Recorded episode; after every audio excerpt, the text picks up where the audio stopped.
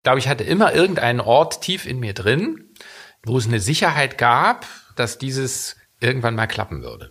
Und ich glaube, sich diesen Ort nicht nehmen zu lassen, nicht komplett zuschütten zu lassen, immer wieder Verbindung zu diesem Zentrum aufzunehmen, wo auch immer das liegt. Ich glaube, das ist das Wichtige. Willkommen bei Queraussteiger, ein Podcast von André Hennen, das bin ich, und German Wahnsinn, mit denen produziere ich das hier. Ich spreche hier mit spannenden Menschen, die ihre Idee umgesetzt haben, die ihr Café eröffnet, ihr Buch geschrieben oder einen ganz neuen Beruf begonnen haben. Kurz Menschen, die heute etwas ganz anderes machen, als sie früher gemacht haben. Ich will wissen, warum sie das gemacht haben und vor allem wie. Wie fängt man an, was war super und was sollte man besser vermeiden. Aber erstmal gibt es einen kurzen Hinweis von unserem Sponsor. Das ist der Atmende Bücherverlag. Die haben das Hörbuch Das Labyrinth des Faun von Guillermo del Toro und Cornelia Funke inszeniert. Der Knaller ist aber das hier. Wenn ihr gerade Kopfhörer auf habt, merkt ihr, der Sound kommt von überall. Der ist mal links oder auch mal rechts oder auch mal von hinten. Und das ist 3D-Sound. Mit genau dieser Technik ist das gesamte Hörbuch produziert. Und das muss man unbedingt mal gehört haben. Das Labyrinth des Faun gibt's überall, wo es Hörbücher gibt. Und jetzt geht's weiter. Los geht's mit einem ehemaligen Musikwissenschaftler, der heute Direktor vom Futurium in Berlin ist. Queraussteiger Stefan Brandt. Ja, ich sitze hier heute, bin heute mal selber zu Gast. Ich äh, sitze hier im Büro von Dr. Stefan Brandt. Der ist der Direktor vom Futurium und da sitzen wir auch in seinem Büro gerade. Willkommen erstmal. Ja, freue mich Oder? sehr, dass du da bist. Hallo. Ja, schön, dass äh, das geklappt hat. Ähm, Stefan hat auch einen ganz spannenden Lebenslauf und zwar der hat erstmal Musikwissenschaften studiert, hat dann über Barockopern promoviert, ist dann aber ganz spannend Unternehmensberater bei McKinsey geworden, war dann Geschäftsführer und Vorstand der Hamburger Kunsthalle und ist seitdem, also seit 2017 Direktor am Berliner Futurium. Was das Berliner Futurium ist, erklären wir bestimmt gleich nochmal. Bestimmt. und ähm, ich würde gerne mal ganz vorne mal wieder anfangen. Und zwar, warum hast du eigentlich Musikwissenschaften studiert? Das ist ähm, immer schwer zu beantworten, dieses Warum, weil sich häufig ja so eine, so eine Prägung einfach auch so einstellt und es dann ganz natürlich äh, erfolgt. Ähm, bei mir war das so, ich habe schon relativ früh mit Musik angefangen. Ich habe Geige gespielt, als ich, glaube ich, oder mit Geige angefangen, als ich sieben Jahre alt war. Und war jetzt vielleicht nicht mein, mein Instrument im Sinne von, dass ich das jetzt ganz besonders gut gekonnt hätte. Ähm, aber es gab dann noch so einen so einen Switch äh, mit, mit 10, 11, äh, habe ich festgestellt, dass ich eigentlich eine ganz gute Gesangsstimme habe und bin dann über einen Kinderchor äh, auch äh, ans Theater in Weimar gekommen. Ich bin ja in Weimar aufgewachsen, mhm. eine Stadt, wo auch Kultur eine ganz große Rolle spielt. Ja. Und da kam dann auch mit so kleineren Rollen und so dann schon das Gefühl auf, irgendwas mit Musik sollte es sein. Und äh, es war äh, auf jeden Fall erstmal der Gesang. Ja, das habe ich ja auch studiert. Das war sozusagen die eine Seite. Und äh, das andere war dann, kam dann immer stärker auch diese Beschäftigung mit der, mit der Theorie oder auch mit der Musikgeschichte. Und da kam dann so langsam diese Musikwissenschaft rein. Mhm. Also als ich so, ich glaube, elf war oder so, gab es diesen Mozart-Film äh, Amadeus in den Kinos. Ah, ja. Ähm, der hat mir irgendwie diese ganze Welt der Klassik, die vorher noch ziemlich entrückt war und so ein mhm. bisschen so auf dem Sockel stand, sehr nahe gebracht. Das war ja so ein Film aus den 80ern, der auch versucht hat, Mozart als sehr, naja, schon sehr ähm, lebensnahe Figur, fast Popstar-artige ja. Figur zu zeigen. Er ist also musikwissenschaftlich fragwürdig, ja, diese ganze Geschichte um, um Salieri, der ihn angeblich umgebracht hat, die hält ja den, den Nachprüfungen nicht, nicht stand. Aber die Geschichte als solche, wie sie erzählt wurde in diesem Film, die war natürlich interessant und hat mir mit als 10, 11-Jährigen so diese Welt der Klassik einfach sehr nahe gebracht. Und dann begann auch so eine Beschäftigung, mal lesen, was so musikgeschichtliche Bücher so schreiben, Biografien lesen und so kam dann parallel zu dieser Gesangsschiene dann eben auch so immer mehr das Thema Musikwissenschaft in den Blick. War das dann auch in der Schule? Also wurde das da, also mit dem Chor auch richtig dann gefördert, so dass das so? Also weniger an der Schule, denn es war eben, wie gesagt, der Theaterchor an der, mhm. also im Weimarer Nationaltheater, so heißt das, also Deutsches Nationaltheater Weimar, DNT. Mhm. Und da kam ich dann in der Tat, ja, dann auch wirklich mit, mit sogar kleineren Rollen dann in Berührung, habe dann auch das eine oder andere noch vor meinem Stimmbruch äh, auch schon gesungen, kurioserweise eher so zeitgenössische Musik und habe dann auf die Weise ja so bis bis zum Stimmbruch erstmal, das ist ja bei bei Knabenstimmen immer dann so der große Einschnitt, äh, habe mich dann in der Tat doch intensiver auch mit der praktischen Aufführung von Musik beschäftigt. Das war eigentlich meine Haupt, äh, Hauptbeschäftigung mit Musik. Was macht man da tatsächlich? Also wie, das ist immer meine gefürchtete Frage, wie muss man sich das vorstellen? Ganz also einfach. Man lernt, äh, man kriegt Noten, ja. man wird für irgendwas angesprochen und möchtest du diese, diese Rolle singen oder wir haben eine kleine Rolle für dich. Äh, hier sind die Noten, triff dich mit dem und dem und ihr habt dann Proben und dann ging das relativ organisch und dann steht man irgendwann auf einer Bühne. Und das können dann auch gern mal, ich weiß nicht wie groß, in Weimar das Nationaltheater, es waren, weiß nicht, vielleicht tausend Plätze oder so, also schon nicht ganz klein. Für Selbstbewusstsein wahrscheinlich auch ganz dankbar dann in den, im Alter, wenn man sowas. Ja, wobei, also ich würde schon sagen, es war dann ja eben diese Phase bis zum Stimmbruch. Mit 14 hatte ich den. Mhm. Und dann war erstmal alles weg, mehr oder weniger. Dann ist ja sozusagen. Dann lernt man komplett neu. Dann muss man im Prinzip wieder, ich will nicht sagen von vorne anfangen. Es gibt natürlich schon eine bestimmte Technik und so, die man sich schon äh, angeeignet hat. Aber es ist ganz klar, es ist eine neue Stimme. Ja. Es ist eine neue Stimme, sonst würde man ja auch heute noch mit der hohen Knabenstimme äh, rumlaufen. Ja, es ist eine andere Stimme, muss sich anders nähern und es braucht dann einfach auch wieder viel mehr Zeit, dann um, um erstmal wieder, wieder reinzukommen. Ähm, kann, das, kann das eigentlich jeder lernen? Naja, es ist, also lernen kann man sicher bis zu einem bestimmten Grade. Ach, ob man gut wird. Alles, aber es ist, es ist schon eine Mischung. Es ist eine Mischung aus stimmlicher Voraussetzung.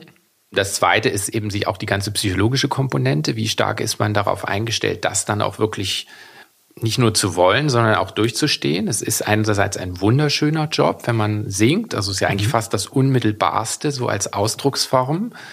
Aber es ist natürlich auch ein unglaublich schwerer Job von der psychischen Belastung.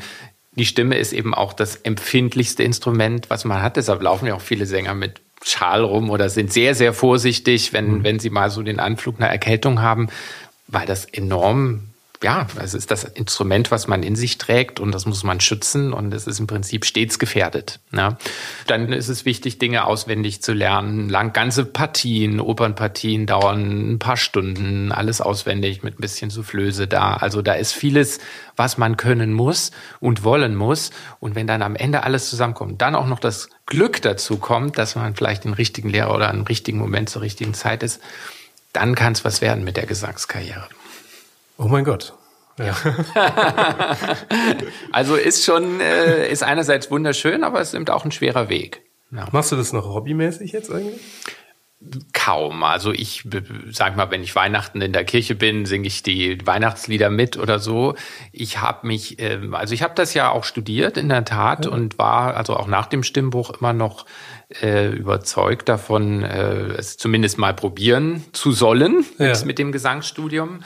Habe dann aber auch schon parallel Musikwissenschaft studiert. Also Musikwissenschaft und Gesang haben an sich wenig miteinander zu tun. Es hat zwar beides Musikbezug, aber ob ich jetzt äh, praktisch äh, Musik mache oder ob ich mich sehr intensiv theoretisch mit Musikanalyse, Musikgeschichte beschäftige, das ist nochmal ein ganz weiter Weg. Ach, das sind zwei völlig unterschiedliche das sind völlig Studien. unterschiedliche Ach so, das habe ich total naiv natürlich Nein, das ist, äh, direkt. Also es war in der Tat ein Doppelstudium, war auch gar nicht so leicht hinzukriegen, weil man musste dafür ja auch, es waren eigentlich fast zwei volle Studien, die man irgendwie versuchen musste, miteinander zu vereinbaren. Und es gab zu meiner Zeit, das war ja so Mitte der 90er Jahre, relativ wenig Möglichkeiten, da wechselseitig sich etwas anerkennen zu lassen an Kursen. Also musste man vieles mehr oder weniger dann auch doppelt machen. Es war an sich nicht vorgesehen. Es klingt eigentlich sehr logisch zu sagen, ich habe die theoretische Beschäftigung mit Musik und die praktische, mache ein großes Ganzes draus. Ist, glaube ich, heute ein bisschen anders, aber war damals ein ziemlicher Akt, das überhaupt hinzukriegen.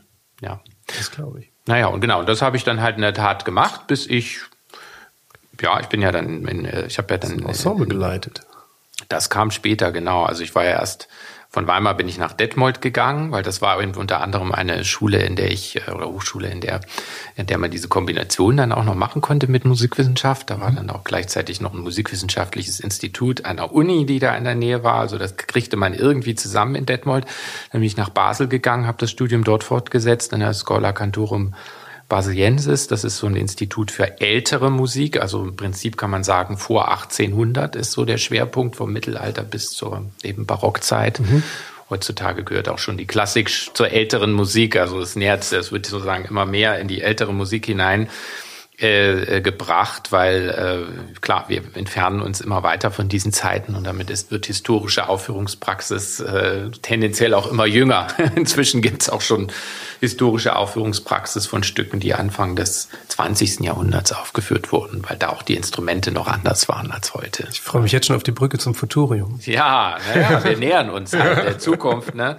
Ja, und das war das war sozusagen dann die äh, in Basel äh, die die Phase, in der ich mir dann aber überlegt habe, na wird das was mit dieser Gesangslaufbahn? Kannst du da wirklich ähm, dich so weiterentwickeln, wie du das vielleicht auch selber wünschst? Und da bin ich dann auch mit auch durch Vergleich, auch mit anderen, die die da im, im Studium waren, aber auch durch ein bisschen so ein Reinhören in mich selber mhm. zu dem Schluss gekommen, dass es nicht reichen würde und dass ich aus verschiedenen Gründen diesen Weg des Gesangs äh, zumindest nicht beruflich wirklich weitergehen würde. Ich habe das Studium abgeschlossen, aber auch also im Abschluss und allem, aber für mich war klar, es muss irgendwie anders gehen. Du bist nicht der hundertprozentige Sänger. Und vielleicht hatte ja auch die Studienentscheidung, eben Musikwissenschaft und Gesang mhm. zu studieren, das auch schon so ein bisschen angezeigt, dass ich auch immer noch gern diesen anderen Teil mit wollte, den eher theoretischen, historischen, wissenschaftlichen Teil. Und dass ich ja vielleicht doch äh, woanders besser aufgehoben wäre. Aber woran lag das dann? Also, also war das dann einfach zu wenig oder war also von der von der von der Auslastung her? Also sollte dann noch dieser ich sag mal der wissenschaftliche oder nachher am Ende noch der BWL-Teil dann noch dazu oder war das einfach nur Gesang, war jetzt einfach ein bisschen zu wenig? Ich glaube, dass es am Anfang meines Studiums schon auch war, in der Tat zu sagen, es braucht auch noch was anderes. Es ist vielleicht nicht alles. Mhm. Äh, wenn ich jetzt nur in Anführungsstrichen äh, singe, aber es wurde dann auch für mich durchaus im Laufe der Zeit klar, dass ich einfach auch nicht äh, das Niveau habe, die Qualität habe, die ich mir jedenfalls gewünscht hätte, um wirklich dann als Sänger äh, zu reüssieren. Also war das schon auch eine Entscheidung, die, die auf einer Qualitätsbeurteilung oh, beruhte. Also eine eigene. Eine eigene, ja. ja. Also es war eine eigene, die klar, dann aber auch darauf beruhte, dass man mal hörte, wie, wie machen es andere. Und ja. ich hatte das Gefühl, es gibt Leute, die machen es erstens besser und sind vielleicht auch noch besser geeignet von der Persönlichkeit her, das zu tun. Und dann äh, sind mir auch, sind äh, doch manche Leute auch aufgefallen, die eben so eine Entscheidung nicht getroffen hatten und dann vielleicht nicht so ganz glücklich waren mit ihrem Berufsleben später. Und auch das wollte ich nicht. Ich wollte halt nicht an etwas machen, wo ich immer das Gefühl habe, ich bin irgendwie unzulänglich oder unzu, unzureichend aufgestellt dafür. Ah. Ja. Und so war, es war insofern, ja, es war ein Selbstbeurteilungsprozess, ja. Und dann ging das dann war dann ein Schritt, wo das äh, mit der Ensembleleitung?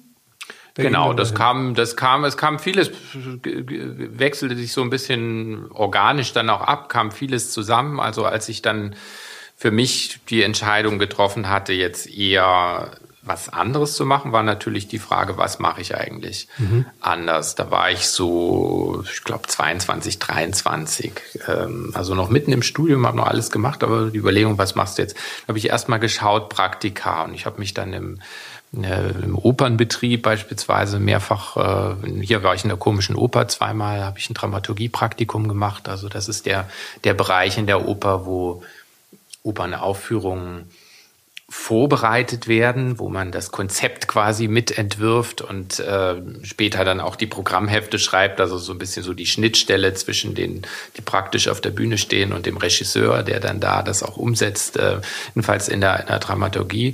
Und da hatte ich dann das Gefühl, ja, das könnte irgendwas sein, weniger vielleicht die Dramaturgie als so, so ein Betrieb an sich, so ein Kulturbetrieb, ja. den irgendwie mal irgendwann zu leiten, weil an dieser Zeit, das war Ende der 90er Jahre hier, hatte ich das Gefühl, oh, so was so dieses ganze Thema Kulturmanagement, Leitung von Kultureinrichtungen angeht, da war auch vieles noch in den Anfangsstadien.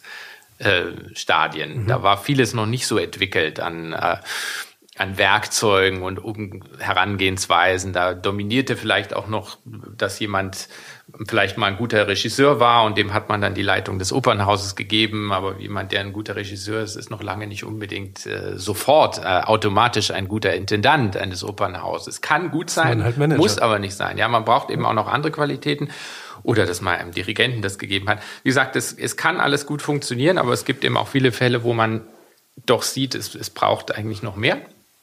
Und das war dann die Überlegung, wie komme ich in diese Schiene rein, äh, sowas zu machen. Und dann kam für mich die, die Überlegung, ja, jetzt, jetzt musst du doch eigentlich dir auch noch ein paar wirtschaftliche Kenntnisse irgendwie aneignen. Hast du ja eigentlich gar nicht. Mhm. Wie kriegst du das? Und das zweite war ja, du hast ja eigentlich noch nie irgendwas in dem Sinne geleitet als Ensemble oder sowas. Lass dich doch mal selber oder bau dir doch mal selber irgendwas auf. Mhm. Und das waren dann die zwei Entscheidungen, die ich getroffen habe und mit denen ich dann sozusagen auch weitergemacht habe. Das eine war, mir diese wirtschaftlichen Kenntnisse irgendwo anzueignen. Das zweite ist, dieses Ensemble aufzubauen. So. Und, und so ging das dann Ende der 90er langsam los. Da habe ich mich bei McKinsey beworben und anderen Unternehmensberatungen, weil die signalisiert hatten, dass sie auch für Leute, die jetzt keinen Wirtschaftshintergrund haben, zumindest mal ein offenes Ohr haben. Ähm, bei einigen hat es nicht geklappt, da hatte ich hingeschrieben und die haben mich quasi nicht äh, haben, oder haben abgelehnt. Aber McKinsey hat mich zumindest erstmal eingeladen zu einem ja, Auswahlprozess für ein Praktikum. Also ja. McKinsey ist da ja insgesamt sehr wählerisch und da geht schon, wenn man ins Praktikum will, muss man da schon einen relativ intensiven Prozess erstmal durchstehen, der auch aus Auswahlgesprächen und Fallstudien und Ähnlichem besteht. Ja. Und das war dann, äh, äh, das war 98, glaube ich, und 99 habe ich dann mein Praktikum gemacht bei McKinsey. So war das, genau. So erstaunlich progressiv von denen, finde ich. Also, dass sie da also so komplett ohne BWL-Hintergrund ist es ja, finde ich. Ja, das war, aber ich glaube, ich habe dann auch später verstanden, warum, weil sie natürlich auch nicht nur, sie suchen ja nach einer Mischung, also sowohl Leute, die, also ich mal, der Großteil oder der größte Anteil derer, die dort sind, sind natürlich BWLer oder haben irgendwas mit Wirtschaft mhm. studiert. Aber man braucht ja in solchen Teams auch viele andere Dinge. Man braucht ja neben der fachlichen Expertise auch Dinge, die die sich eher im Prozessmanagement bewegen oder generell die Qualität Wichtigeres von Unwichtigem zu äh, unterscheiden, ja. so einen roten Faden vielleicht auch zu finden in einer Situation, die total unübersichtlich ist, Dinge ganz schnell auf den Punkt zu kommen, zu, zu bringen, zu priorisieren, all das äh, braucht man auch. Und ein paar von diesen Qualitäten habe ich offenkundig mitgebracht, nur so konnte ich mich dort ja dann auch halten dann in diesem Unternehmen. Ja, ja, da warst du ja äh, drei Jahre oder so, oder vier, ne? Oder nee, länger. Also es war jetzt erstmal, wie gesagt, 99 das Praktikum, das war ganz gut, aber da hatte ich ja noch meine ganzen Studien nicht zu Ende gebracht. Ich hatte ja immer noch mein Gesangsstudium, immer noch mein Musikwissenschaftsstudium plus Nebenfächer. Und deshalb war ja erstmal wichtig, diese Studien abzuschließen. Und ich wollte auch promovieren, also habe ich auch in Musikwissenschaft, hast du ja schon gesagt, promoviert. Und das fand alles noch in diesem Zeitraum bis 2004 statt. Ähm, vorher habe ich ja bei McKinsey gar nicht angefangen. Ne? Also Praktikum 99, dann noch Studien fertig gemacht bis 2004. Okay, dann ist wirklich lange. Ja, ja das war sozusagen nochmal ein großer ähm, gab immer so einen laufenden Kontakt zu McKinsey durch so ein paar Akademieformate. Also man war nie ganz weg. Mhm. Aber ich war schon klar, dass ich jetzt erstmal meine Studien plus dann noch die Dissertation, die ich ja erst 2001 überhaupt begonnen habe, äh, dann erstmal fertig machen müsste oder wollte. Und parallel zu dieser Dissertation habe ich dann dieses Ensemble noch aufgebaut, weil da hatte ich Material aus meiner Dissertation. Da habe ich mich ja mit Barockoper des ja, des frühen 18. Jahrhunderts beschäftigt Und dann hatte ich natürlich schönes Material, was ich gleichzeitig wieder dann für diese Opern, kleine aufgebaute Opernkompanie nehmen konnte, die ich eben in Basel dann 2001 aufgebaut hatte mit äh, einem guten Freund zusammen. Ähm, und da konnte ich dann das, was ich untersucht hatte, dann gleich schon wieder aufführen. Das war eigentlich sehr praktisch. Und war auch eine gute Fingerübung. Es war also kein Riesenensemble. Wir waren ja wenn dann die Aufführungen da waren, waren wir vielleicht so alle zusammen so 50 oder so, 40, 50. War ein kleines Orchester, die Solisten, technischer Staff und so weiter. Mhm.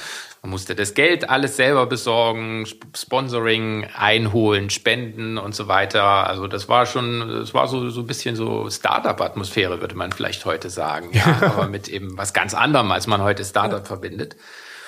Und das habe ich in der Tat dann so 2001 bis die letzte Aufführung war dann 2005. Das überschnitt sich dann schon mit meinem Arbeitsbeginn bei McKinsey und dann ging es zeitlich einfach gar nicht mehr, weil diese äh, Unternehmensberatung, die nimmt einen dann schon zeitlich sehr äh, sehr in Beschlag. Das ist ja bekannt, dass man dann relativ wenig Freizeit noch hat. Ja, ja, habe ich auch schon mal gehört. genau, genau, kennst du bestimmt auch. Ja. aber dann ging es aber auch weiter an Opern. Ne? Also dann also das ja, der Fokus dann da. Naja, diese, also diese, wie gesagt, wir haben in diesem Ensemble dann ein paar Opern aufgeführt von, von Händel und auch von Porpora oder teilweise auch Mischformen daraus gebildet. Das, ich meinte äh, bei McKinsey dann auch. Also das wird dann, die Unternehmensberatung war für Kulturhäuser dann. Auch. Das war, sage ich mal, das ist ja nie das Hauptgeschäft bei McKinsey, sondern das war natürlich ganz viel schon Gesundheitswesen, Chemieindustrie, äh, das waren die Themen, mit denen ich hauptsächlich befasst war. Und hin und wieder kam noch auch mal ein Projekt mhm. äh, im Kulturbereich. Das war ja klar, da wurde man dann angesprochen. Und eins war zum Beispiel die Oper Frankfurt. Äh, 2006 war das. Ähm, ich hatte, wie gesagt, 2004 dann bei McKinsey angefangen. Ähm, dann waren die Studien fertig, Gesangs Laufbahn in Anführungsstrichen war auch quasi abgehakt. Äh, ich war dann sozusagen gedanklich frei, eben in der Tat dann für eine neue Phase und das war dann 2004 bis 2011 McKinsey. Ich war ja sieben Jahre dort und 2006 äh, gab es dieses ähm, äh, dieses Projekt dann für die Oper Frankfurt und das war sehr spannend, weil es ging da auch nicht um irgendwie Cost-Cutting und äh, Anführungsstrichen Optimierung, äh, wie man das heute äh, mit einem gewissen ironischen Unterton immer sagt, sondern es ging in der Tat darum zu gucken, wie man eine hervorragende musikalische Qualität, die dieses Haus hatte, noch stärker in die Öffentlichkeit transportiert bekommen, wie Stadtgesellschaft mhm. und Opernhaus stärker zueinander bringe. Das war die Aufgabe des Projektes und da hat es, glaube ich, ganz schon geholfen, dass ich jemand war, der eben den Opernbetrieb auch kannte und jetzt die ein Stück weit auch Denkweise der Künstlerinnen und Künstler verstanden hat und nicht wie jemand kam, der da von außen irgendwelche Tabellen analysiert und dann Empfehlungen abgibt. Warum wollte das Haus das eigentlich? Weil ich glaube, so aus geschichtlich fand sich ja so eine gewisse Elite in der Gesellschaft ja auch ganz wohl. Ne? Also dass da eben nicht, dass sich das eben nicht so durchmischt. Ja, das kann ich gar nicht genau sagen, warum das war. Also ich glaube schon, der Anspruch war nicht nur für eine bestimmte Elite da zu sein, sondern möglichst Breitenwirkung zu haben, wobei es in diesem Team des Opernhauses auch unterschiedliche Meinungen gab. Also es gab auch Leute, die sagten, na ja, dass wir jetzt noch keine so hohe Auslastung haben, die lag da um die 70 Prozent. Mhm. Also 70 Prozent der Plätze wurden im Schnitt verkauft. Mhm. Ähm, da sagten manche auch, das ist doch prima, das sind die richtigen 70 Prozent. Und wenn wir jetzt auf 90 hm. kommen, dann haben wir da vielleicht 20 Prozent Leute, die wir eigentlich gar nicht drin haben sollten im Haus, die unser Produkt nicht verstehen. Ähm, das habe ich nie so gesehen. Das ist auch, mhm. glaube ich, was, was mit der Arbeit hier in, äh, im Futurium dann auch ganz gut zusammenkommt. Ich glaube, es, es muss schon der Anspruch sein, dieser Institutionen auch für alle da zu sein. Das heißt nicht, dass man alle zwingen kann und soll in diese Häuser hineinzugehen. Es bleibt ja immer eine, eine individuelle Entscheidung. Und es muss einem ja auch was sagen, wenn man reingeht. Es bringt ja nichts, wenn man einfach wirklich nichts damit anfangen kann. Dann ist es halt so. Aber ich glaube, dass es viele Menschen gibt, die schon auch noch Schranken oder Hindernisse verspüren, die so bei genauerem Zusehen gar nicht da sind. Und diese zu erreichen, ihnen vielleicht auch die Angst zu nehmen oder auch manchmal das Vorurteil zu nehmen, sich so einer Kulturinstitution zu öffnen, da reinzugehen, mhm. Äh, das war die Aufgabe und ist auch heute noch die Aufgabe. Insofern, ja, das ist schon eine weitere Kontinuität in dem relativ verschlungenen Lebenslauf. Ja, das ist ja auch ein wahnsinnig sympathisches Ziel, finde ich. Also wenn, ich finde es ja immer eine unglaublich arrogante Haltung, wenn man sich immer so ausdrückt äh, mit dem Ziel, dass man nicht verstanden wird. Also damit man möglichst intellektuell dasteht. Da kenne ich ja einige Lehrer, die das auch gerne mal so gemacht haben, um dann so ein bisschen auszusortieren. Ich immer, das fand ich immer ganz schlimm. Ja, wobei ich weiß nicht, ob es immer böser Wille ist oder auch eine Prägung ist oder der Versuch halt einer, sich in einer bestimmten Szene dann auch einen Namen zu machen. Ja. Ich gehe ja da nicht so ran, dass ich jetzt sage, die Leute wollen bewusst brüskieren oder sich bewusst ausschließen. Es ist manchmal auch, ja, es sind, es liegen manchmal auch andere Überlegungen dahinter, die man vielleicht auch erstmal verstehen muss, bevor man dann auch mal dran arbeitet, das zu ändern. Also jedenfalls damals bei in Frankfurt war das ein ein Versuch zu, zu sagen, wir öffnen das Haus mehr, wir bieten auch mehr vermittelnde Formate wie Einführungen an. Es gibt gab es dann dieses Format auch Oper für alle, wo es auf allen Plätzen die gleichen äh, niedrigen Preise gab für bestimmte Aufführungen. Das sind Formate, das es inzwischen sehr viel gibt, auch in Opernhäusern. Ähm, einfach der Versuch, das Haus offener auch diese zu gestalten und die, die Botschaft zu senden, wir sind für euch da, wenn ihr wollt. Mhm. Kommt einfach mal vorbei. Wenn es euch nicht gefällt, ist auch okay. Aber vielleicht sind ja doch ein paar Dinge hier, die man, für die es sich lohnt, auch öfter mal wieder zu kommen. Gar nicht so von oben ab immer zu sagen, wir wissen, wie es geht, sondern im Prinzip erstmal offene Arme als Angebot, sich irgendwo zu treffen dann auch. Ja. ja. Wenn du jetzt deinen Beruf als Sänger nimmst mhm. und wobei das ja nie der Beruf war, sondern ein, ja, sag ich mal, ein, ein Vorstadium des Berufs, ja. ähm, ja, aber wenn da jetzt dein Arbeitsalltag oder wie auch immer, also wenn du das jetzt vergleichst mhm. mit dem Beruf in der Unternehmensberatung, mhm. ähm, hat das eigentlich irgendwas äh, miteinander zu tun? Also hast du von dem einen Beruf, also aus, aus dem Studium viel mitgenommen dann in deinen in deinen Unternehmensberaterjob oder bringt dir was war so die eine Erkenntnis, die du vielleicht mitgenommen hast? die dir ganz viel geholfen hat? Ich glaube, es gibt mehr, als man vielleicht auf den ersten Blick denkt. Also es beginnt natürlich schon allein bei diesem ganzen Thema Präsentieren oder Präsentation. Für den Unternehmensberater ist der Moment, wo dann die, die eigenen, ja meist in Schaubildern zusammengefassten Erkenntnisse präsentiert werden, schon sehr wichtig. Mhm. Ähm, das ist ja wie so eine Aufführung, ähm, die häufig auch noch vorbereitet wird, indem man Vorgespräche führt, äh, um, sage ich mal, auch böse Überraschungen auszuschließen und wie auch immer. Also es ist ja nicht also eine sozusagen auch geprobte Geschichte. Und das war für mich nie ein großes Problem, äh, weil das, ich war es ja gewohnt, auch vor viel größeren Auditorien mal aufzutreten, unter viel größerem Druck auch, weil wenn man als Sänger eben doch mal einen schlechten Tag hat oder die Stimme ist oder man ist leicht angeschlagen, dann können eben auch schon mal Töne verrutschen und so. Und das ist einfach ein, ein anderes, eine andere Fallhöhe, als wenn ich bei einer Präsentation vielleicht mal mich verspreche oder so. Mhm. Ähm, insofern war das Thema Präsentieren kein Problem. Ähm, wenn man tiefer geht, ist es sicher auch so, aber das ist nicht nur der Gesang, sondern auch die Musikwissenschaft sicher wichtig gewesen. Bevor man sich Noten oder eine Komposition in Anführungsstrichen aneignen kann, bedarf es ja auch erstmal einen Einstieg in ein erstmal fremd anmutendes Zeichensystem. Ich muss ja erstmal in die Noten einsteigen und ich muss sie mir entweder draufbringen als Sänger, muss da ja auch Strukturen erkennen, die es mir möglich machen, das zu interpretieren, oder wenn ich Musikwissenschaftler bin, sie zu analysieren.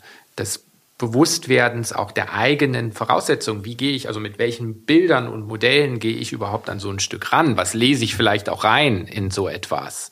Und was muss ich dann reflektieren, damit meine eigenen Erkenntnisse nicht sozusagen ein Zirkelschluss werden?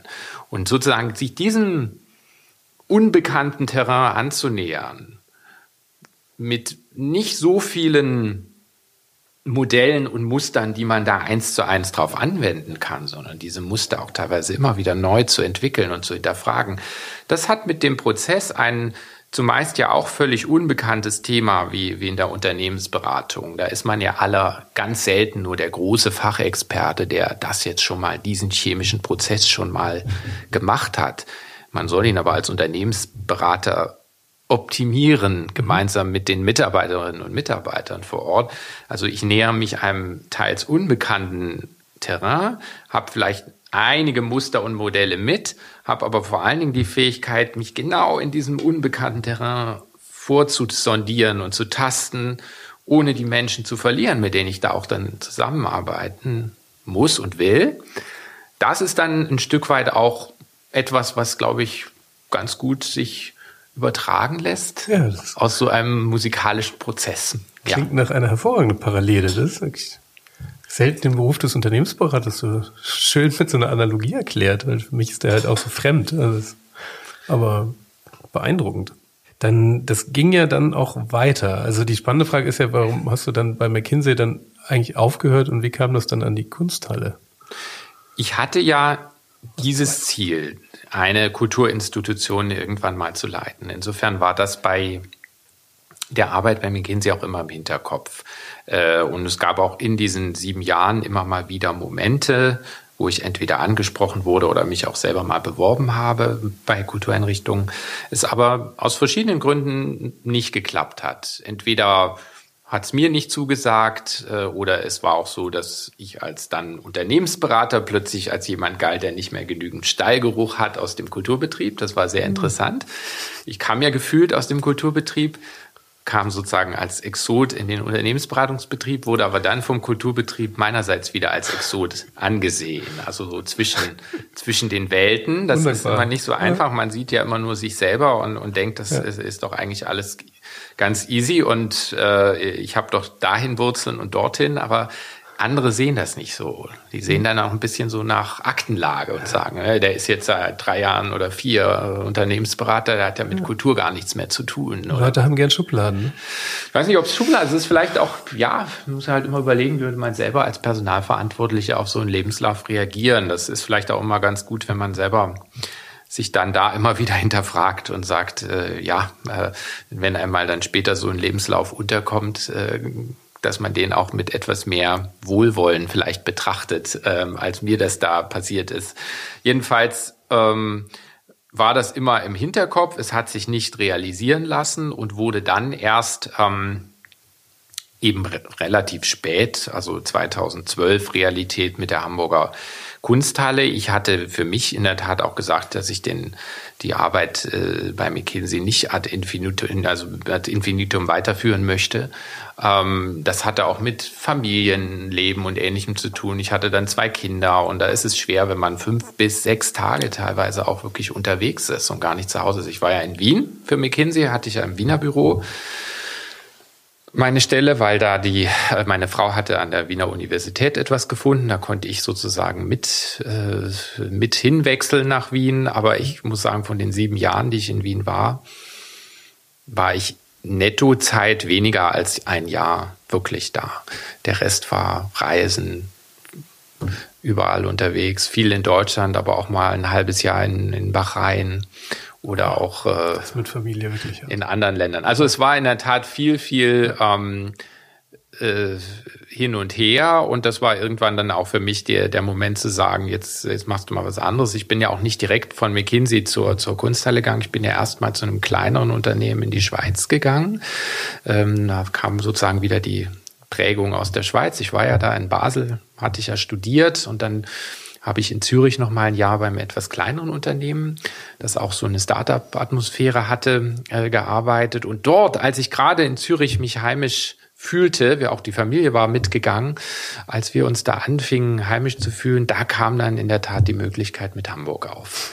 Und das heißt, äh, nach weniger als einem Jahr bin ich dann sozusagen schon von, von äh, und wir, nicht ich, wir sind alle zusammen dann wieder von Zürich nach Hamburg gewechselt. Also schon ein kleiner Wanderzirkus. Da macht man was mit. Ja, ja. innerhalb eines Jahres quasi schon drei Wohnorte mhm.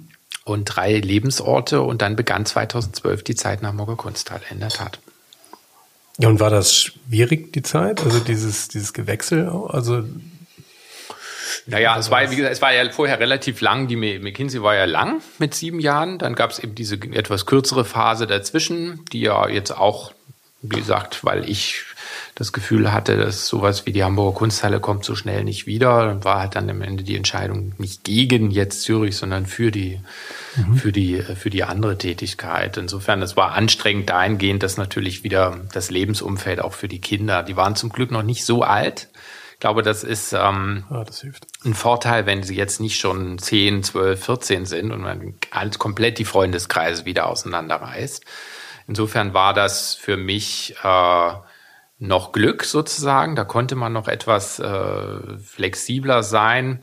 Und äh, genau, dann ging es 2012 dann Medias in Res. Da war die Kunsthalle ja kurz vor der Eröffnung, äh, also vor der Neueröffnung, muss man ja sagen. Ne?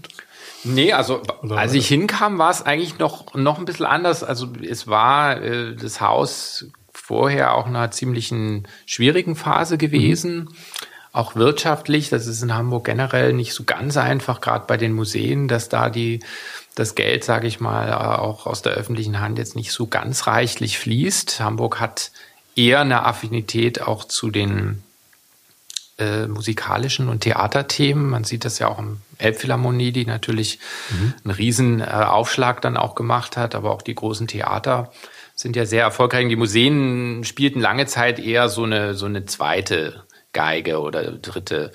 Ähm, und insofern war das Haus in keiner so leichten Situation. Und kurz nachdem ich angefangen hatte, kam ein Projekt auf mich zu, was ich vorher auch noch nicht kannte. Das war nämlich eben in der Tat die Modernisierung der Kunsthalle. Da ging es dann mit Privatspenden, aber auch öffentlichen Geldern darum, das Haus, das ist eine sehr verwinkelte, so ein Riesenhaus, aber eine ganz verwinkelnde Eingangsstruktur mit mehreren Eingängen und teils auch sehr lange vernachlässigten äh, Schauräumen, also Sammlungsräumen, ging es darum, dieses Haus da schon mal neu aufzustellen. Neuer Eingang, beziehungsweise den Eingang wieder dahin zu legen, wo er ganz am Anfang, als das Haus mhm. gebaut wurde, 1869, glaube ich, war das, wo der am, ganz am Anfang lag, also der historische, auch sehr prunkvolle Eingang, plus dann eben neues Depot machen. Das Depot entsprach überhaupt nicht mehr den Sicherheitsbestimmungen der Zeit. Es war einfach komplett ähm, ja, verschlissen. Dann eben die Sammlungsräume, die seit Jahrzehnten nicht mehr äh, saniert worden waren. All das wurde in das Paket dann auch in kurzer Zeit noch reinverhandelt.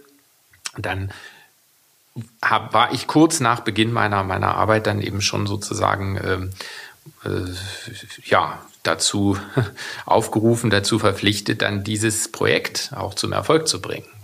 Und viel Zeit war nicht. Mhm. Also ich habe ja im, im Herbst 2012 angefangen und bereits äh, im Sommer 2013 wurde dieses Projekt dann der Öffentlichkeit schon vorgestellt, auch schon mit einer Zeitangabe, nämlich das bis Frühjahr 2016 das auch fertigzustellen. Äh, und das war schon ein großes Projekt. Das waren insgesamt am Ende kamen, wenn man alle Gelder zusammennimmt, waren das so um die 25 Millionen Euro, die in dieses Projekt letztlich hineingeflossen sind aus verschiedenen Töpfen.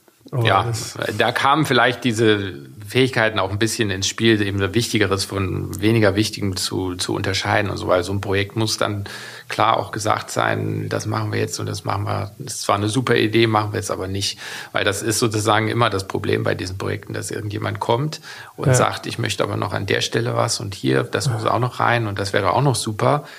Ja, aber Mhm. Insbesondere wenn bestimmte Prozesse einfach auch schon fortgeschritten sind.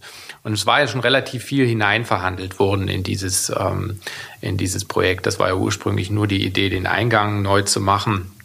Und später, das hatten wir dann auch gesagt, haben wir aber wirklich versucht, äh, in dieses Projekt hineinzuverhandeln, einfach auch noch die ganzen anderen Sanierungen. Denn es bringt ja nichts, einen schönen neuen Eingang zu haben, wenn der Rest dahinter immer noch verfallen ist. Klar. Und so kam es dann erst überhaupt zu diesem Volumen äh, des Projektes. Ähm, aber ja, es hat am Ende in der Tat mit viel Kampf und auch manchmal dem Gefühl, das schaffen wir jetzt doch nicht. aber es hat am Ende trotzdem doch geklappt, ja. Respekt. Vielleicht mal bei äh, Berliner Flughäfen nochmal umschauen. Ach, ich glaube, die werden jetzt auch fertig. Ja, das, das hat sich doch inzwischen sagen ja jetzt diverse Leute. weiterentwickelt. Genau. ja, ja, ja, ja. Ja, Wahnsinn. Und wenn äh, jetzt das ähm, Bei der Kunsthalle, die war dann, ähm, also ich, ich glaube, deine Worte waren, dass die war dann auch irgendwann mal fertig und dann ging es ans Futurium. Wie, ging, wie kam das denn? Ach, das war eher eine Ansprache durch Dritte, ja. Also ich wurde hier im Prinzip, ähm, dann gab es ja so eine Findungskommission, da wurde ich angesprochen. Ich wusste, und das war irgendwann im, ich glaube im Herbst oder Spätsommer 2016, ähm, wo ich, also als ich gerade fertig war mit, mit dem Hamburger Projekt und sich das dort so langsam beruhigte, äh, gab es eben hier die Anfrage, äh, ob ich mir das vorstellen könnte. Man muss dazu sagen, dass ich in Hamburg neben der, ich war ja der kaufmännische Geschäftsführer, also eher für die Zahlenseite, was ja natürlich war. Ich kam ja von, auch von McKinsey. Ähm, aber die Überlegung, ähm, äh, neben diesen wirtschaftlichen Themen auch andere Sachen zu machen, die hat mich schon auch in Hamburg ähm, beschäftigt und ich habe dann dort interdisziplinäre Programmformate aufgebaut. Das mhm. heißt also Formate, die bildende Kunst mit Musik, Film, Tanz in Verbindung gebracht haben. Also ich war nicht der Direktor, der jetzt sozusagen die Ausstellung kuratiert hat. Das war Hubertus Gassner, der das mhm. gemacht hat. Das war ja auch eine Doppelspitze. Ähm, ich war derjenige, der immer mal wieder so verrücktere Formate gemacht hat, die es so vielleicht da in diesem Haus bisher noch nicht gegeben hatte. Mhm. Unter anderem auch mal die, ähm, das Radialsystem aus Berlin, das ja bekannt ist, ist ja auch ein sehr innovatives, äh, ja, ein Kreativkollektiv, wie man sagt. Ähm, wir sind da, haben gemeinsam ein Projekt entwickelt, das sich so an der Grenze zwischen Ausstellung und Konzert bewegte. Also Musiker, die, die man besichtigen konnte beim Spielen und die gleichzeitig äh, dann aber auch immer wieder in Konzertformationen zusammengekommen sind. Das Publikum wandelte durch. Also es war so, so ein Hybridformat. Ja. Und solche Dinge hatten sich vielleicht auch so ein bisschen nach Berlin rumgesprochen und dann gab es in der Tat äh, die Anfrage, ob ich mir mich vorstellen oder mir vorstellen könnte, mich zu bewerben für dieses hier. Und da habe ich mir das mal angeguckt. Ich wusste nichts vom Futurium. Ich hatte keine Ahnung von diesem Projekt. Ein Haus, mhm. das sich mit Zukunft beschäftigt, war ja auch zunächst erstmal relativ wolkig. Mhm. Und als ich es mir dann angeschaut habe, auch gesehen habe, tatsächlich, das Gebäude wird schon gebaut, beziehungsweise ist schon fast fertig. Also das war zu dem Zeitpunkt schon fast fertig gebaut. Ähm, da war es aus meiner Sicht ähm, doch sehr reizvoll, weil das wollte ich ja am Ende immer. Ich wollte ja, ja doch in einer inhaltlich verantwortlichen Position über äh, ja äh, über den Kurs inhaltlichen Kurs eines Hauses dann eben auch äh, äh, oder mich dort einbringen dort äh, zu versuchen neue Formate zu entwickeln all das was ich in Hamburg vielleicht nur in einem kleinen Teil machen konnte das schien jetzt hier in einem viel größeren Umfang möglich zu sein weil hier bin ich ja als Direktor für das inhaltliche zuständig und äh, es gibt eine kaufmännische Geschäftsführerin, die dann für die wirtschaftliche Seite zuständig ist. Also quasi auch ein Rollenwechsel äh, gegenüber dem Hamburger Modell. Warum eigentlich Berlin? Immer so. Ja, ich glaube, Berlin ist schon eine Stadt, die ähm, erstens ist es als Hauptstadt definitiv die die größte Stadt Deutschlands, in der auch noch mal sehr viel äh, passiert, was in anderen Städten einfach nicht passiert. Wir haben hier einfach unglaublich viele internationale Gäste. Wir haben den Politikbetrieb. Wir haben vieles, was hier auch entschieden wird. Es ist eine enorm kreative Stadt. Äh, es ist eine Stadt, die immer in Bewegung ist, im Guten wie vielleicht auch im weniger Guten. Es ist vielleicht auch eine Stadt, die nie fertig wird. Mhm. Aber sagen wir mal Prozesse, Dinge, die, die in Entwicklung sind, das ist ja für, für gerade für ein künstlerisches Umfeld sehr, sehr gut und sehr, sehr wichtig. Das ist ja eigentlich besser als eine Stadt, in der alles schon gesettelt ist und es eigentlich nur noch Schubladen gibt, die man aufziehen muss. Also hier, glaube ich, in Berlin ist, ist da immer Bewegung drin. Und insofern, glaube ich, ist Berlin für kreativ Menschen, die, die dem ja. Betrieb, da sich vielleicht auch verpflichtet fühlen, doch immer wieder wichtig und eine Überlegung wert.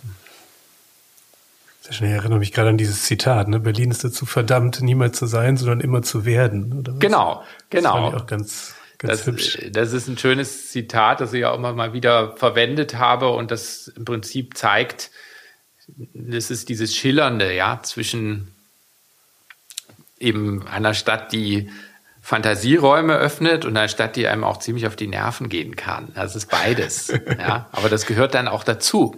Ich glaube, das sind, sind beide Dinge, die, die, das sind zwei Seiten derselben Medaille. Wir hatten noch so ein, zwei Fragen zum genau. Futurium. Darüber selbst, haben wir ja noch gar nicht gesprochen, genau, ja. Mhm. Was habt ihr oder du im Speziellen jetzt hier eigentlich genau vor? Also das ist ja schon ein, ein sehr, sehr großer Ort. Also das, was ich weiß, ist, also es, es verbindet halt diese Utopien von Mensch, Technik und Natur, mhm. was schon mal so die drei größten Themen schon sehr gut gewählt. Und ähm, man kann sich hier, also diese Sachen, ich war selber letzte Woche oder vor zwei Wochen war ich da bin einmal durchgegangen und fand es ganz beeindruckend, dass das hier alles auch so sehr anfassbar und, und vor allem eine sehr verständliche Sprache halt, ist mir auch so aufgefallen, weil das gar nicht so oft ist das der Fall, dass ich das eigentlich ganz gut fand. Also das war so das, was mir auffiel, aber was hat, also warum macht man das hier? Das ist, ist eine interessante Frage. Also das hat sich, glaube ich, bei mir auch gewandelt. Als ich hier angesprochen wurde, hatte ich in der Tat gedacht, also für dieses Haus, hatte ich in der Tat gedacht, das ist mehr so ein Ort, wo ich, wo ich jetzt irgendwie technische Innovationen äh, à la Flugtaxis und was auch immer äh, den Leuten vorstelle und eine große Show der Technikwunder mache. So war mein aller, allererster Eindruck oder Impuls, als ich überhaupt davon gehört hatte, weil ich konnte es mir gar nicht mhm. anders vorstellen, als dass man das so macht. Mhm. Und je mehr ich mich dann äh, hier auch damit beschäftigt habe, auch mit dem Team gesprochen habe, mit den Menschen drumherum, sind ja auch viele Wissenschaftlerinnen und Wissenschaftler, die hier Beiträge geleistet haben. Und auch selber äh, in mich reingehört habe. Und so klarer wurde mir, dass das eigentlich nicht das Hauptziel sein kann eines solchen Hauses. Ich meine, parallel, das war jetzt der Zeitraum, ich habe im, im Sommer 2017 angefangen, jetzt sind wir Ende 2019. Das ist auch ein Zeitraum großer, nicht zuletzt auch politischer Unsicherheiten hier in Deutschland, äh, mit dem Gefühl, wo, wo geht dieses Land hin, aber wo gehen wir auch als Menschheit insgesamt hin mit den großen Herausforderungen wie Klimawandel, äh, Bewahrung der Demokratie, ähm, Absicherung äh, äh, oder soziale Absicherung bewahren. Also ganz viele Themen, die da auch ineinander sich verwuseln. Mhm. Und dann wurde mir immer klarer, äh, es braucht einen Ort, an dem Menschen sich über diese Zukunftsherausforderungen informieren können, darüber austauschen können und wenn es hochkommt, vielleicht auch noch Anregungen mitnehmen können wie sie sich selber in ihrem eigenen Leben vielleicht auch hier und da anders positionieren können. Dieser Ort, den gab es noch nicht. Ähm, es gibt viele Einrichtungen, die auch ein bisschen was zu Zukunftsthemen machen, aber die eigentlich einen anderen Zweck haben. Mhm. Dies ist ein Ort, der sich ja nur mit damit beschäftigt. Aber dieser Ort darf nicht den Eindruck erwecken, dass es, dass, dass wir wüssten, wie die Zukunft wird. Mhm. Und wir wollen uns nicht als Prognoseinstitut und Wahrsager äh, Stube hier präsentieren, sondern wir möchten zum Denken anregen. Zum Denken. Ich glaube, es ist ganz wichtig, den Menschen den Eindruck zu geben, die Zukunft ist offen. Sie ist nicht schon fertig für euch verpackt und von irgendjemandem konfektioniert und ja. ihr braucht sie nur noch entgegenzunehmen, ob ihr wollt oder nicht. Ihr könnt das mitgestalten. Natürlich, klar, sind die Rahmenbedingungen auch unterschiedlich. Natürlich hat jemand, der auf seinem Konto 20 Milliarden hat, Euro oder Dollar, hat mehr, erstmal auf den ersten Blick mehr Gestaltungsspielraum. Aber äh, beispielsweise Rita Thunberg, das war vor zwei Jahren ein völlig unbekanntes Mädchen, hat innerhalb von zwei Jahren ohne finanzielle Mittel, sondern nur von einer Idee äh, beseelt und auch von ihr erfüllt, äh, es zu einer unglaublichen Wirksamkeit geschafft. Jetzt ganz gleich, ob all ihre Forderungen jetzt umgesetzt werden oder nicht, aber sie hat doch mit dieser Bewegung, die sie da initiiert hat, Forderungen, die vorher von vielen Wissenschaftlern schon lange vertreten wurden, aber nie es geschafft hatten in den politischen Betrieb, äh, doch äh, auf eine ganz andere Weise sichtbar und prominent gemacht. Also jemand, der vor zwei Jahren noch gefühlt gar keinen Gestaltungsspielraum hatte, hat jetzt einen ganz großen. Insofern kann man noch nicht mal sagen, ja, äh, es ist klar, ihr könnt nur so ein bisschen bewegen, andere können mehr bewegen. Also es ist unterm Strich so, man weiß es nicht. Jeder kann am Ende auch vielleicht in eine Rolle hineinwachsen, die er heute selber noch gar nicht sehen kann. Also wir müssen diese Offenheit denn entsprechend auch äh, deutlich machen. Zukunft ist offen, sie ist gestaltbar. Wir müssen sie aber auch gestalten. Jetzt kommt der weniger angenehme Teil, mhm. weil wir als Menschen inzwischen eine so große Einflussgröße geworden sind oder Einflussfaktor geworden sind hier ähm, auf dem Planeten, auf dem globalen System dass wir jetzt nicht mehr so tun können, so nach dem Motto, jetzt lassen wir mal die Dinge laufen. Mhm. Und all das, was zu tun ist, von der Frage Demokratie weiterentwickeln, bis hin zum Thema Umgang mit dem Klimawandel. Äh, das sind Fragen, die nur wir selber lösen können. Es gibt niemanden anders auf diesem Planeten oder auch außerhalb des Planeten, der uns diese Aufgabe abnehmen kann. Und das bedeutet, wir müssen uns auch dieser Aufgabe stellen. Auch dazu rufen wir auf. Jetzt nicht belehrend, aber wir möchten noch die Menschen sensibilisieren und geben auch Beispiele, wie man vielleicht seinen Alltag nachhaltiger gestalten kann, wie man die Augen öffnen kann für Dinge, wie man vielleicht auch zu einem im besten Sinn des Wortes kritischen Bürger wird. Also kritisch nicht, dass man alles kritisiert, sondern dass man sich bei einer Entwicklung auch das Für und Wider anschaut ähm, und eben nicht nur sagt, boah, ey, Flugtaxi ist super, sondern auch sagt, okay, was will ich damit eigentlich? Welche ja. äh, Mobilitätsvorstellungen verbinde ich damit? Hilft mir das weiter bei dem ganzen Thema Klimawandel und so weiter? Also ich glaube, da einen Schritt zu machen, Debatten zu verbessern, noch eine Qualität von Debatten zu erhöhen, Menschen zum Öffnen von vielleicht vorher geschlossenen Gedankensystemen anzuregen, da wäre schon viel gewonnen. Das, das nehmen wir uns vor, aber nicht die Zukunft vorherzusagen. Das ist aber trotzdem ein sehr großes Ziel. ich hatte ja, ähm, was ich auch spannend fand, irgendwo stand auch, dass man damit auch eben auch so Ängste abbaut, mhm. dass man Dinge halt einfach mal anfasst. Also ich fand, ähm, ich fand ja immer diese ganze Sprachsteuerungsdiskussion der letzten Jahre ja äh, so einigermaßen, also gerade so im Bekannten- und Verwandtschaftskreis fand ich das ganz spannend, weil das war immer so ganz, oh nee, auf keinen Fall kommt das bei mir ins Haus. Und dann sehe ich aber immer, ich finde immer Technologie, wenn die einen Nutzen bringt oder was vereinfacht, dann bleibt die da. Und manchmal eben auch durchaus, ähm, ja, manchmal hat es eben auch Nachteile. Aber eben dieser Graubereich, dass man den findet, finde ich ganz, und zur Ehrlichkeit gehören eben diese Seiten dazu in beide Richtungen. Also wie, wodurch erleichtert oder wie erleichtert uns Technik den Alltag? Wie zahlt sie vielleicht auch ein auf so ein Thema wie eben Convenience und Bequemlichkeit? Das ja, ja. Äh, ist auch ein Thema. Das, äh, wenn man ehrlich ist, betrifft es fast jeden Menschen. Ja. Man dann doch den bequemeren Weg geht. Ähm, Insofern gehört das auch zur Menschlichkeit dazu, dass man dafür auch Verständnis hat. Wir können ja hier nicht die, die Leute ihnen, sagen wir mal, verordnen, was sie, was sie tun müssen. Es geht hier um Prozesse, die, wenn dann wirklich bei jedem Einzelnen Schritt für Schritt und auch mit vielen Rückschlägen vielleicht verbunden sind. Ja. Ich glaube, das gehört zur Menschlichkeit dazu, dass wir, dass wir nicht Erwartungen hegen, die, ähm, die unerfüllbar sind.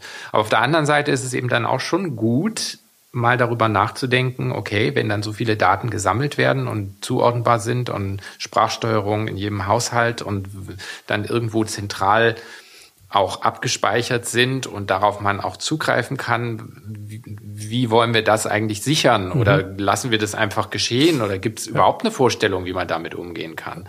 Also dieses Hineinstolpern in so eine, so eine Jahrhundert-, Jahrtausendentwicklung wie die Digitalisierung, ja. natürlich schon, schon schade. Ähm, das ist natürlich schade, dass diese Dinge einfach so passieren irgendwie, ohne dass wir uns in irgendeiner Weise eine, eine, eine Gestaltungshoheit dafür auch äh, sichern. Und das haben wir derzeit nicht. Derzeit ist es schon sehr getrieben auch von technischer Innovation. Ich glaube, es ändert sich. Es, auch Politik erkennt, dass da auch ein Regulierungsbedarf mhm. ist. Und ich glaube, da sollte das eine nicht gegen das andere ausgespielt werden. Jetzt nicht die wirtschaftliche Dynamik gegen den Datenschutz, sondern wir müssen ein Gesamtbild entwerfen und sagen, was wollen wir? Was sind wir vielleicht auch bereit, an Risiken einzugehen? Denn also komplett abgesichert wird man eben auch nicht sein können. Also welchen Risiken nehmen wir in Kauf? Wo ist es uns aber auch zu viel? Das betrifft ja auch diesen ganzen Bereich künstliche Intelligenz und ähm, äh, Robotik, äh, der ja auch immer stärker wird. Das wird sich auch um die Frage drehen müssen, wie viel technische Unterstützung wollen wir, wo soll menschliches Wirken künftig immer noch im Mittelpunkt stehen, mhm. definieren wir das. Also das wird ja eine ganz große Frage. Was wird künftig noch die Domäne des Menschen und was wird vielleicht dann eher die Domäne der Maschine, aber unter Steuerung des Menschen oder zumindest steuerndem Einfluss des Menschen. Diese große Frage. Und das führt immer wieder zu diesem Thema, wie wollen wir leben? Mhm. Und das ist ja auch die Leitfrage an diesem Haus. Immer wieder zurückgehen und sagen, wenn ich eine technische Entwicklung sehe, Mobilität, künstliche Intelligenz, was auch immer, wie wollen wir leben? Wie fügt sich das in dieses große Bild ein? Ähm, Und das hilft dann häufig schon mal, ähm, so etwas dann auch äh, in einer größeren Perspektive zu sehen. Was war denn, ähm, ist das so ein bisschen die, die Erkenntnis für, für dich selber hier? Also wenn du jetzt diese ganzen Infos, die du jetzt hier aus dem Haus auch mitgenommen hast, also was war die größte er ja, Erkenntnis für dich selbst? Also was war vorher noch nicht da? Ja, ich glaube, die größte Erkenntnis war, wie stark, also was für ein Zukunftsthema die Zukunft eigentlich ist. Für mich war das vorher, ich hatte mich natürlich auch stärker eher immer mit, mit einer Profession beschäftigt, die eher auf Historisches, mhm. zumindest in der Wissenschaft sich bezog, ob das jetzt die Musikwissenschaft war oder auch als Sänger. Meist jedenfalls singt man ja Sachen, die auch schon ziemlich alt sind. Und selbst ähm, bei der Unternehmensberatung, die natürlich an sich in die Zukunft gerichtet ist, werden ja doch die Entscheidungen basierend auf Analysen historischer Vorgänge, gegenwärtiger, aber im Prinzip vergangener Vorgänge getroffen. Äh, insofern war Zukunft immer so ein bisschen abgelöst für mich. Das, das was dann kommt und das ein bisschen von Science Fiction geprägt ist. Und jetzt zu verstehen, dass das eigentlich ein, ein permanenter Prozess ist, den wir auch immer wieder mitsteuern und wie es auch ganz wichtig ist, in, in diesen Zug, sogenannten Zukunftsthemen zu guten Debatten zu kommen, auch zu wissen, wo sind eigentlich noch die Common Grounds in dieser fragmentierten Gesellschaft? Wo, wo treffen wir uns eigentlich noch mhm. bei diesen Themen, die unser Leben ja entscheidend prägen werden, mhm. auch unser Überleben prägen werden, wenn ich an das Klimawandelthema denke ich glaube, das habe ich in dieser Arbeit hier verstanden. Es ist auch manchmal relativ belastend, weil natürlich dieses Gefühl wirklich da ist, wow, wir schleppen da ganz schön was auch mit. Es ist nicht nur Lust auf Zukunft, sondern auch durchaus das Bewusstsein von Verantwortung jeder Mensch hat und vielleicht dieser Platz nochmal besonders hat, dass man damit auch achtsam umgeht. Insofern dieses große Gewicht, das Zukunft eigentlich für jedes Leben hat und diese eigentlich Notwendigkeit, dass sich jeder Mensch damit auch ein Stück weit beschäftigen sollte. Das, ähm, das ist, glaube ich, etwas, was ich hier so in den letzten Jahren besonders stark gespürt habe. Ja. Wenn du dir das jetzt einmal so ähm, insgesamt anguckst, also vom von der beginnenden Gesangskarriere über mhm. Unternehmensberatung, über Kunsthalle bis zum Futurium, mhm. ähm, wenn du dir jetzt ähm, aus all diesen Erfahrungen, aus diesen ähm, Positionen jetzt eine Sache rausnimmst, die du sagst, die würdest du jetzt Leuten mitgeben. Da sagst du, wenn du so gesamt im Leben, also die nehmen sich was vor und erreichen das dann tatsächlich auch. Also was wäre so dieser eine Rat, den man dann noch so mitgeben könnte, falls man den hat? Bei mir war es, glaube ich, so, und ich kann ja nur von mir versuchen zu, zu abstrahieren oder ja. daraus irgendeine Quintessenz zu ziehen ich hatte tief in mir drin immer das Gefühl, dass das mal irgendwann klappen würde. Auch wenn ich vielleicht auf einer ganz, wenn man mich gefragt hat, auf einer verbalen Ebene vielleicht auch mal zwischendurch gesagt habe, nee, das mit dem Kulturbetrieb, das wird jetzt nichts mehr, jetzt mache ich immer Unternehmensberatung oder so. Es gibt ja auch Phasen, wo man sich selber dann, mhm. dann auch in Frage stellt. Aber ich glaube, ich hatte immer irgendeinen Ort tief in mir drin, der, wo es eine Sicherheit gab, irgendwie eingekapselt, dass dieses irgendwann mal klappen würde. Und ich glaube, sich diesen Ort nicht nehmen zu lassen, nicht komplett zuschütten zu lassen, immer wieder Verbindung zu diesem Zentrum aufzunehmen, wo auch immer das liegt. Ich glaube, das ist das Wichtige. Ich glaube, man kann eine Menge, ähm, eine Menge Umwege, vielleicht auch Irrwege haben im Lebenslauf. Ich glaube, diesen, diesen, dieses sich trotzdem sicher sein, dass man das, was man wirklich will, wenn man es wirklich will, das ist natürlich die, die Frage, das, dessen muss man sich sicher sein. Dass man das dann auch schafft, das, ähm, das glaube ich, ist die, ist die Lehre. Lasst euch den, den inneren Ort nicht, nicht zuschütten, nicht abkapseln. Versucht immer wieder den Bezug zu dem aufzunehmen, was ihr selber vielleicht für euer inneres Zentrum haltet. Großartig. Vielen Dank. Das Vielen hat mich Dank. sehr gefreut. Hat mir auch Spaß gemacht. Danke. Das war Queraussteiger für heute. Ich bin André Hennen und sage German Wahnsinn vielen Dank. Falls ihr Verbesserungsvorschläge habt, schreibt uns gerne auf Facebook oder Instagram. Also bis nächste Woche.